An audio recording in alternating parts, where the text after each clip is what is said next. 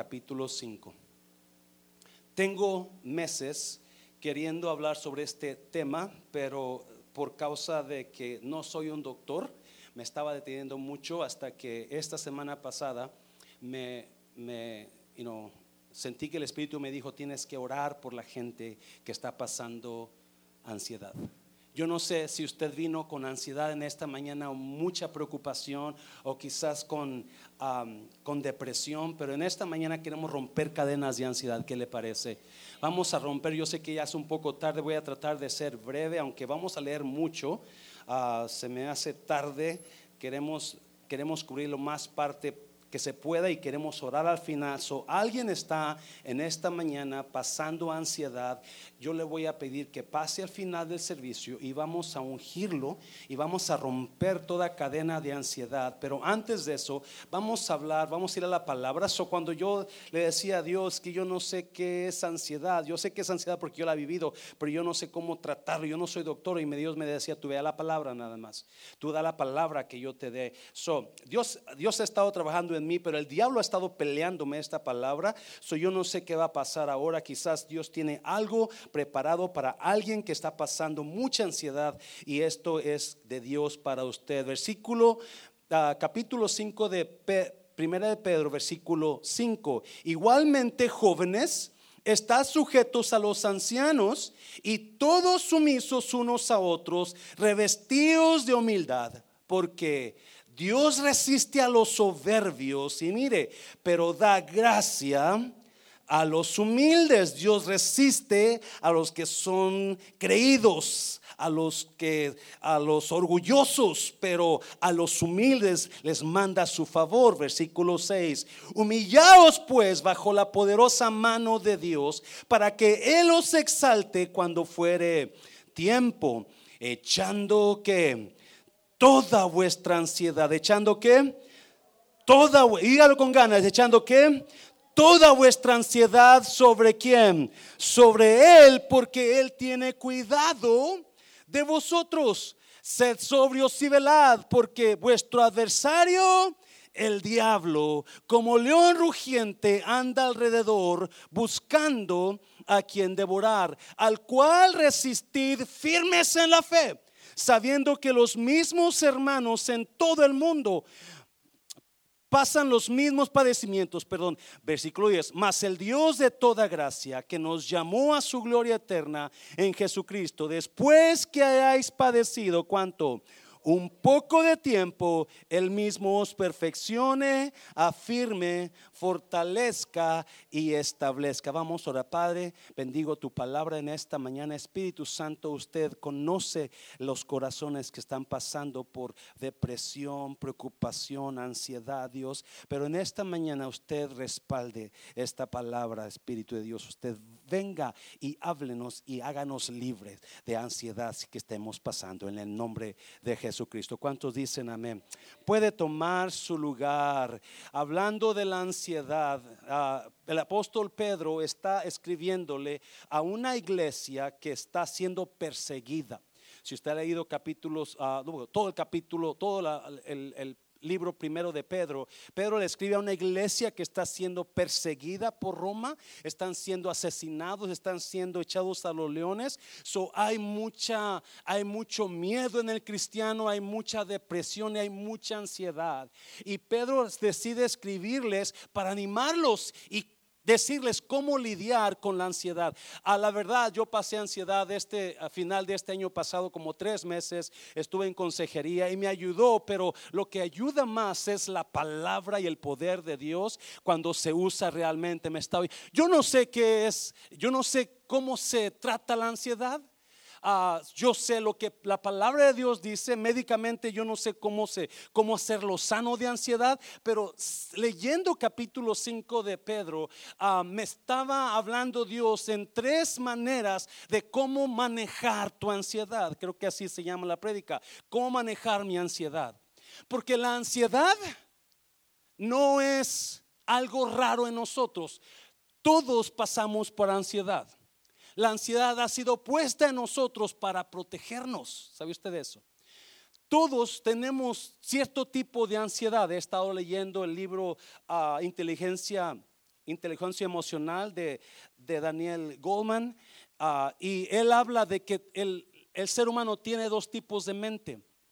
La mente que es la mente emocional, que se llama amígdala en inglés, y la mente racional, que es el, ah, ¿cómo se llama esa parte de la mente racional? El neocortés.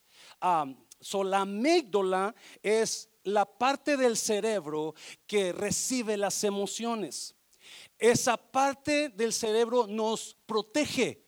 Porque dice el, escritor Daniel Goleman que cuando nosotros vamos a pasar una calle, el que tiene una buena amígdala siempre voltea para la derecha y voltea para la izquierda a ver si no viene un carro, porque si no tuvieras la amígdala, tú vas a pasar la calle y no te vas a fijar. Y eso es lo que decía, el, dice Daniel, que la, la, la amígdala es lo que produce la emoción en nosotros.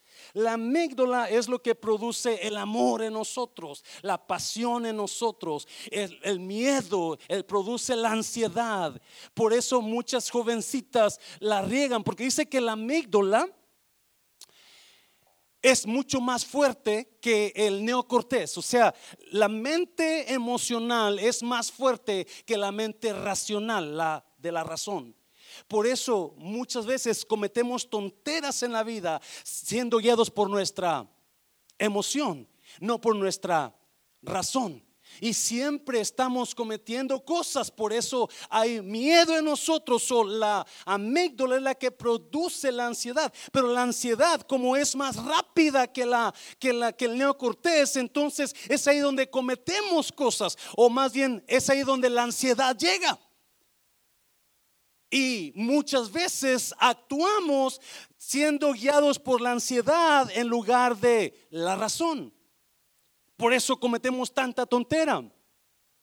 Y el escritor dice eso, y no, para que tú puedas ah, tener manejar la ansiedad, tienes que entender eso, que la ansiedad no la puedes quitar de ti, porque la necesitas. Es algo que Dios puso en nosotros para protegerte del peligro, lo que le llaman freeze o fly, lo que le llaman cuando hay peligro sientes, o sientes correr o sientes pelear es lo que le llaman, ¿verdad? Donde tú necesitas actuar por la ansiedad que está pasando. Pero a veces, y como es más rápida que el neocortés, es más rápida que la razón, siempre estamos haciendo cosas que nos afectan en lugar de ayudarnos.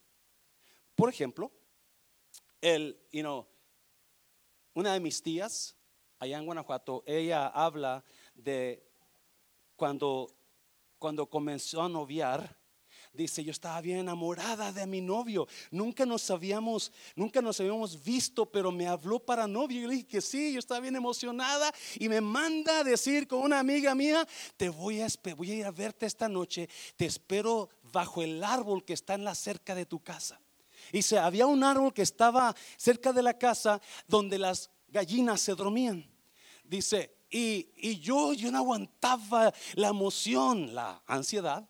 Dice, por estar mirando a mi, por estar con mi novio y mirarlo y, abrazarlo, ¿verdad? Y dice, eso llega la hora de que yo voy a ver a mi novio y yo voy toda nerviosa, bien ansiosa, con la ansiedad encima. Y llega y se para de este lado de las, si ustedes de rancho en Guanajuato, los ranchos, las casas tienen cerca o tenían cerca de piedra, no sé si ahora todavía. Dice, y me, y me, y, me, me siento en la, en la cerca. Y en eso llega mi novio, yo bien emocionada y comencé a sudar las manos, y comencé, no sabía qué hacer. Y de repente sentí cositas así en las piedras, en la cerca, y comienzo a comérmelas, comienzo a comérmela. Y llega mi novio y dice, hola, ¿cómo estás? Bien, y yo come come esas cosas, y viene emocionada. Y dice, ¿te estás comiendo la popó de las gallinas? Porque la emoción siempre vence la razón. Y muchas veces queremos nosotros, queremos decirle a alguien que tiene ansiedad, ya no piense así, no se débil de. No, es que no es eso. Es que nuestra amígdala está funcionando a 100 por hora y la razón se está quedando atrás.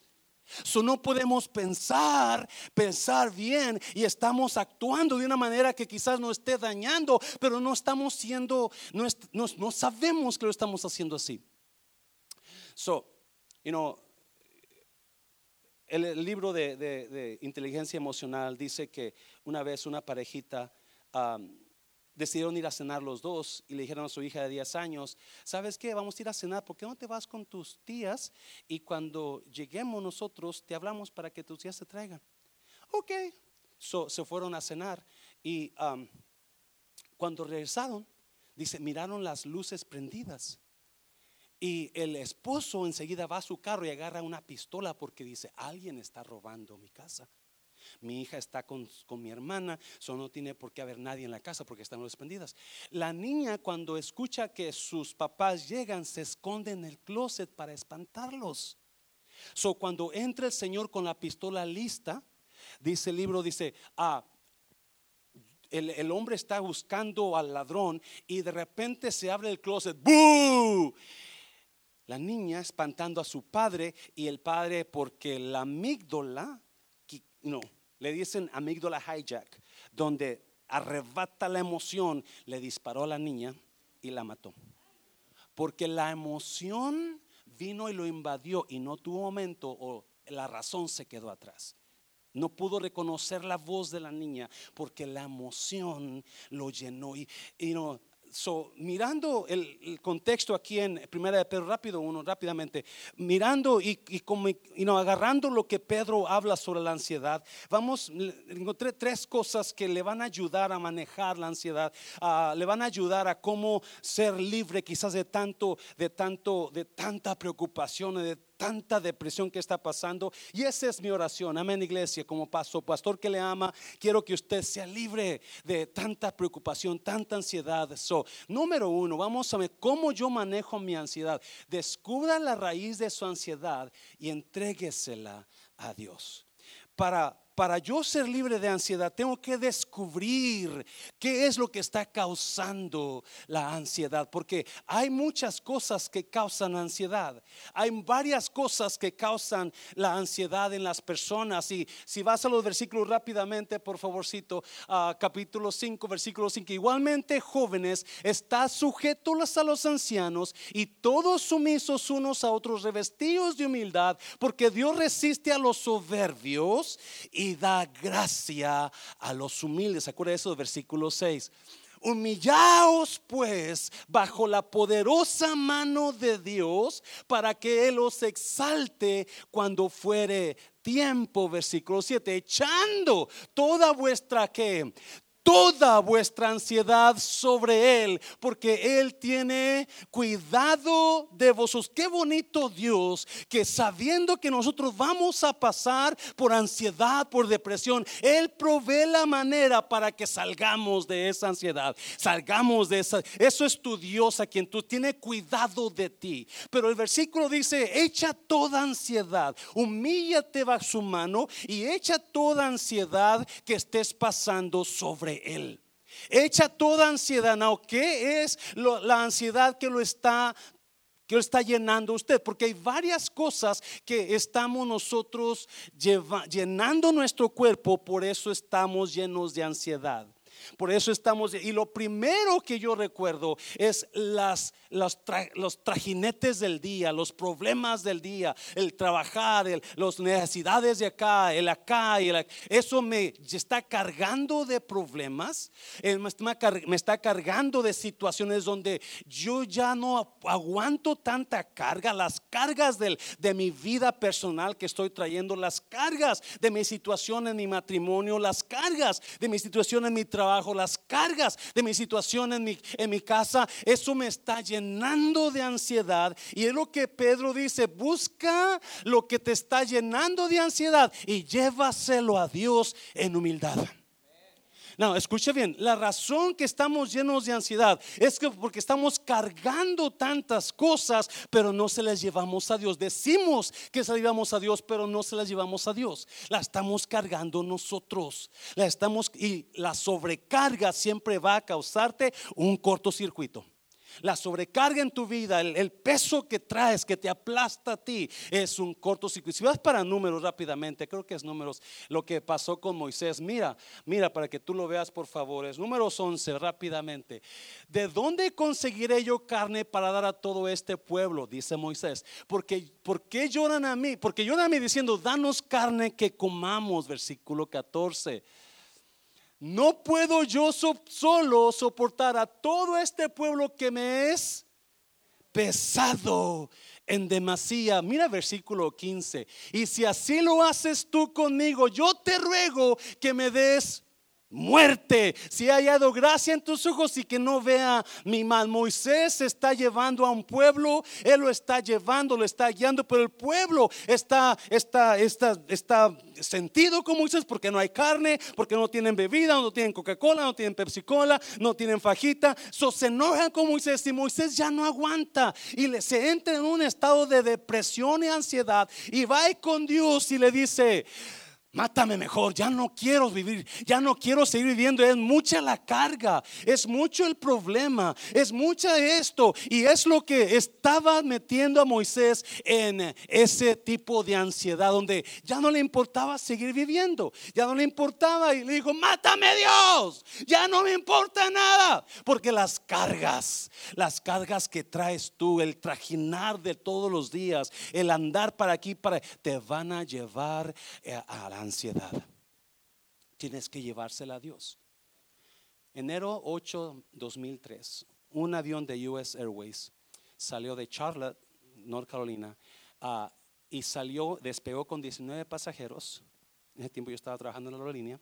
Despegó con 19 pasajeros y ah, el piloto no chequeó la, la carga y llevaba como mil libras de carga extra salió, se levantó y cuando se levantó no se pudo acomodar porque la carga extra lo mantuvo con, la, con el punta para arriba y de repente llegó un punto allá mil, mil pies arriba donde ya no pudo y se cayó y se mató toda la gente, 19 pasajeros y dos, dos pilotos, por la carga extra que estaban llevando.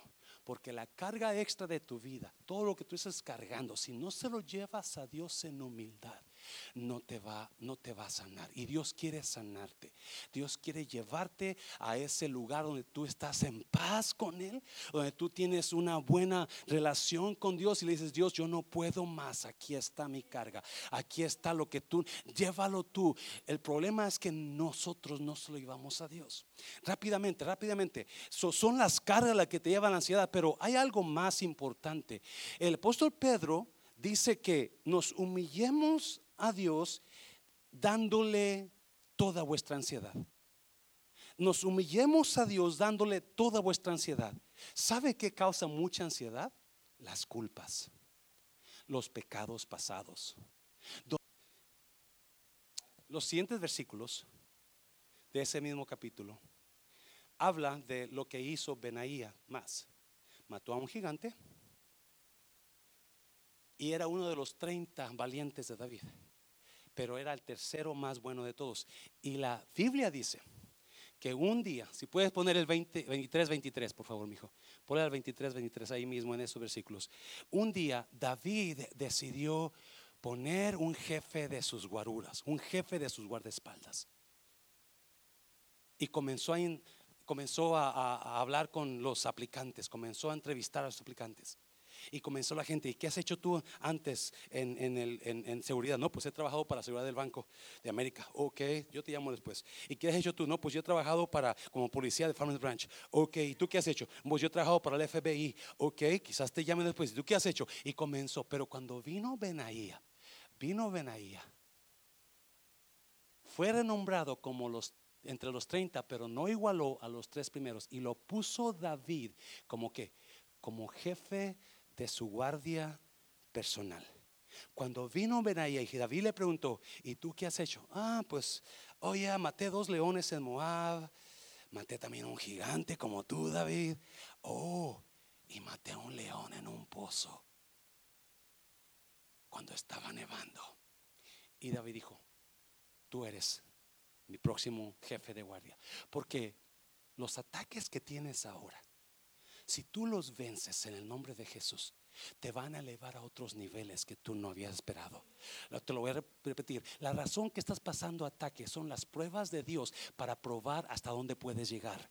Y Dios agarra a Benaía y lo pone en alto rango con David porque sabía que este hombre podía, podía pasar depresión, podía pasar ansiedad y David dijo, tú eres elegido, tú, vas a seguir, tú vas a agarrar mi guardia personal y le vas a llevar y lo vas a, lo vas a proteger. Dáselo fuerte, Señor, dáselo fuerte, Señor, dáselo fuerte.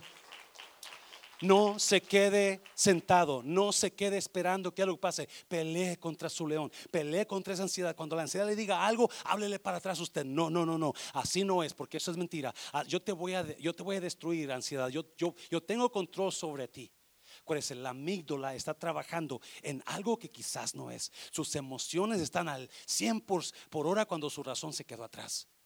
Por eso mucha gente es dominada por la ansiedad porque el razonamiento se quedó atrás y la, la ansiedad está a 100 por hora trabajando.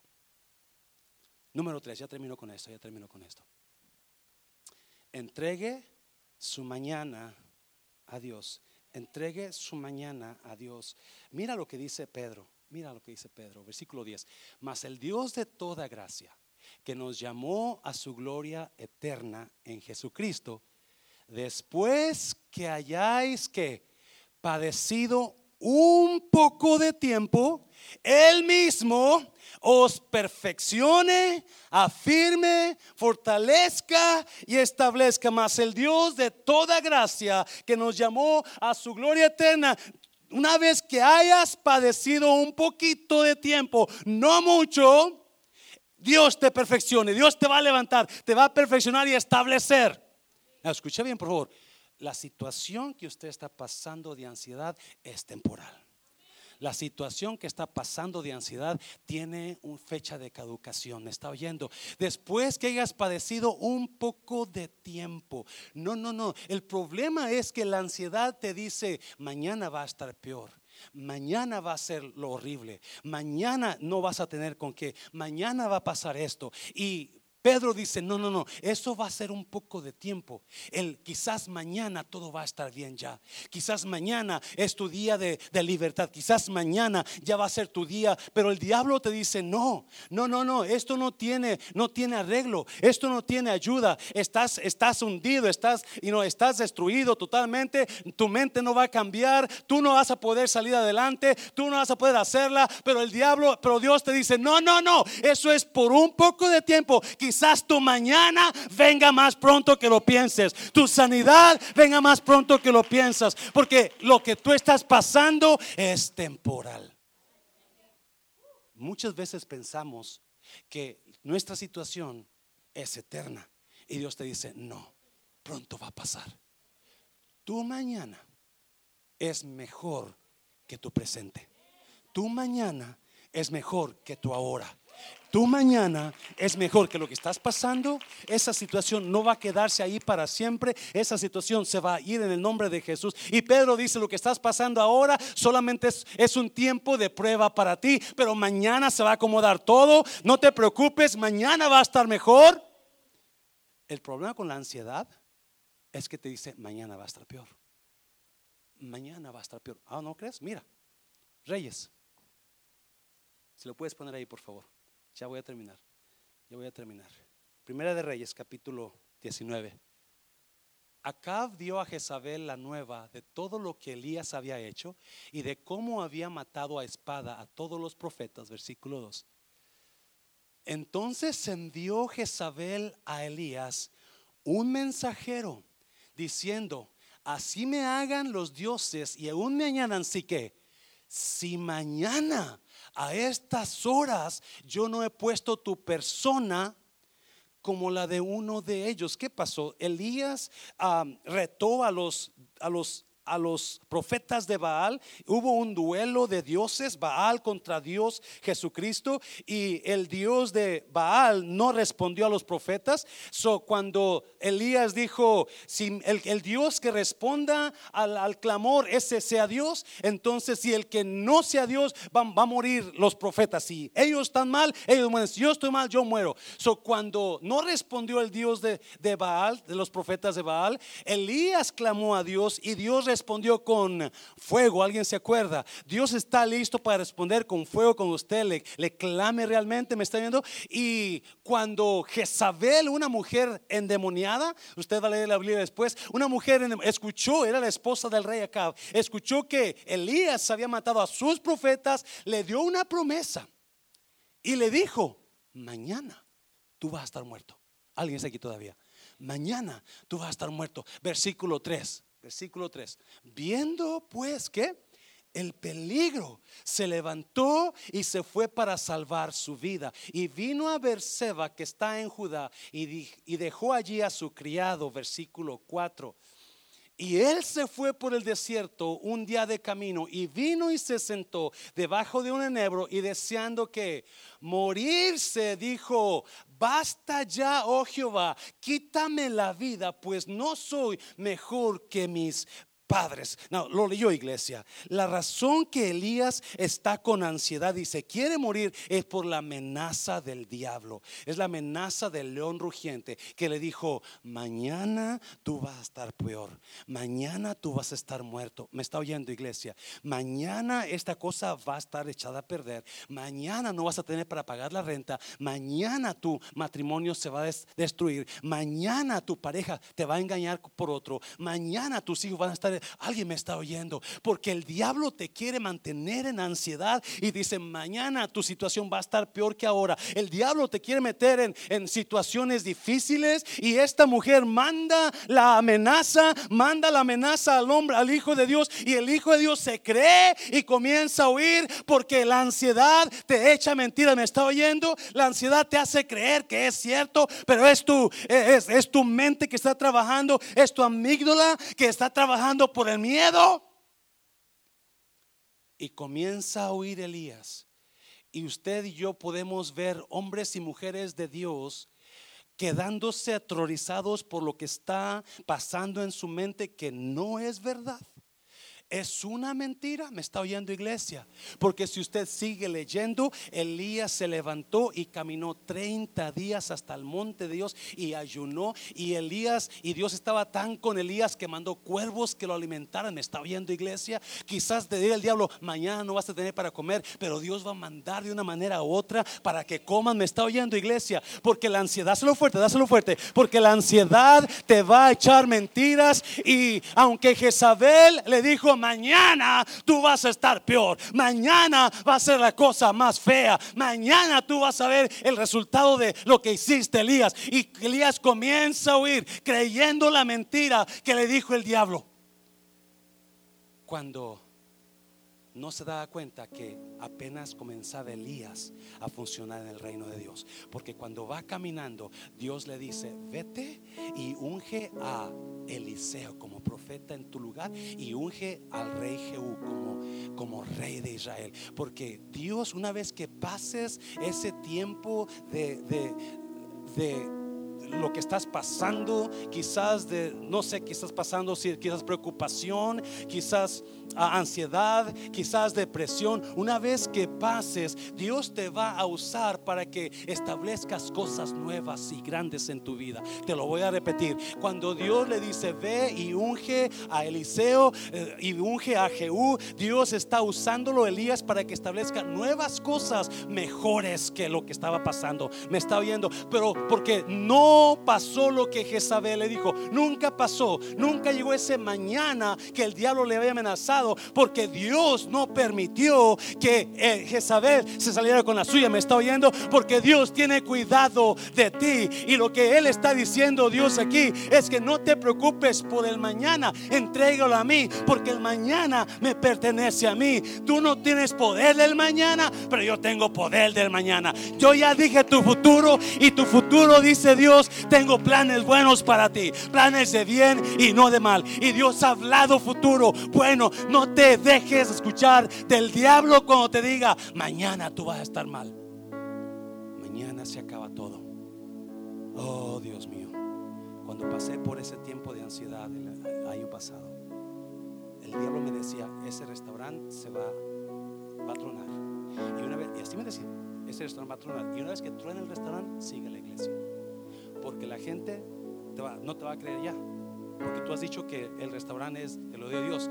Pero mira, una vez tronado y esa era mi la causa de la depresión. Esa era la causa de la ansiedad. Cuando Dios, el diablo me decía, el restaurante va, va a fracasar y una vez que fracase el restaurante y Dios lo sabe, la iglesia va a caer también. Y viví por meses así.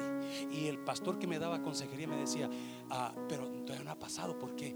¿Por qué? Porque estás pensando pues que así, así viene el, sentir, así viene el pensamiento y yo no puedo controlar ese pensamiento. No, no, no, no, no. Mañana es una mentira del diablo que te dice él. Mañana va a estar mejor para ti. ¿Me estás oyendo, iglesia? Mañana Dios va a moverse de una manera especial. Mañana tú vas a establecer cosas nuevas en tu vida. Mañana vas a establecer cosas mejores en tu vida. Porque mañana pertenece a Dios. Y Dios ya dijo, mañana yo me encargo. Tú encárgate de ahora. El mañana es mío.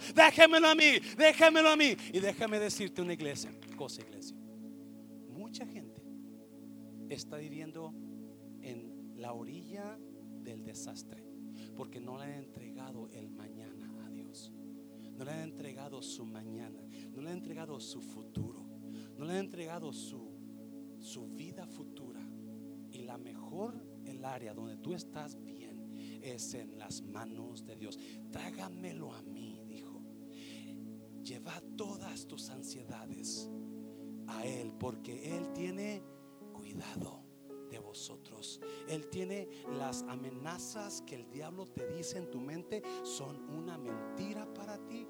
El mañana del diablo es una mentira para ti. El mañana de Dios es la verdad de Dios para ti. El mañana de lo que el diablo te dice es una mentira que él ha tratado de, destruirte. Pero el mañana que Dios tiene para ti es mucho mejor. Me está viendo. Y algunos de nosotros estamos viviendo en nuestro mañana. Ya está bien iglesia. Algunos, se lo voy a repetir, algunos de nosotros estamos viviendo en nuestro mañana. Porque recuerdo cuando yo le dije a mi mamá cuando tenía siete años, mamá, yo me voy a ir para Estados Unidos y me voy a quedar allá a vivir porque no voy a regresar. Me está oyendo. Eso era cuando yo estaba chiquito que profeticé sobre mi vida sin saber que un día Dios iba a trabajar en mi mañana. Y ahora estamos aquí gozando la vida, bendecidos por Dios con lo que Dios nos ha dado. Porque Dios ya trajo nuestro mañana a nosotros. Ahí me está oyendo, iglesia. Dáselo fuerte al Señor. Dáselo fuerte. Y algunos de ustedes están por entrar en su mañana. Y su mañana no es la destrucción del diablo. Su mañana es la bendición de Dios para usted. Su mañana es la bendición de Dios para usted. Su mañana está mejor que su hoy. Su mañana se ve mucho mejor que su hoy. Vete Elías y unge a Jehú como rey, que establece cosas grandes en tu vida. Establece cosas grandes en tu vida. Vete y también unge a Eliseo como profeta. Establece líderes, establece cosas que salvan vidas en tu vida.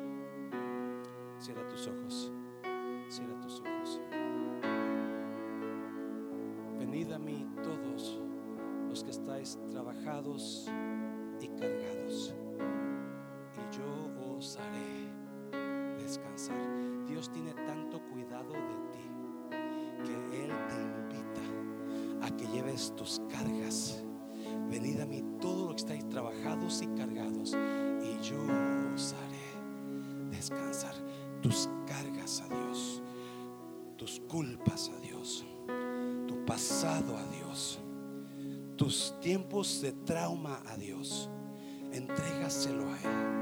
Entrégaselo a Él porque Él no te va a rechazar. Él no te va a dejar solo desamparado. Él quiere que le entregues tu vida.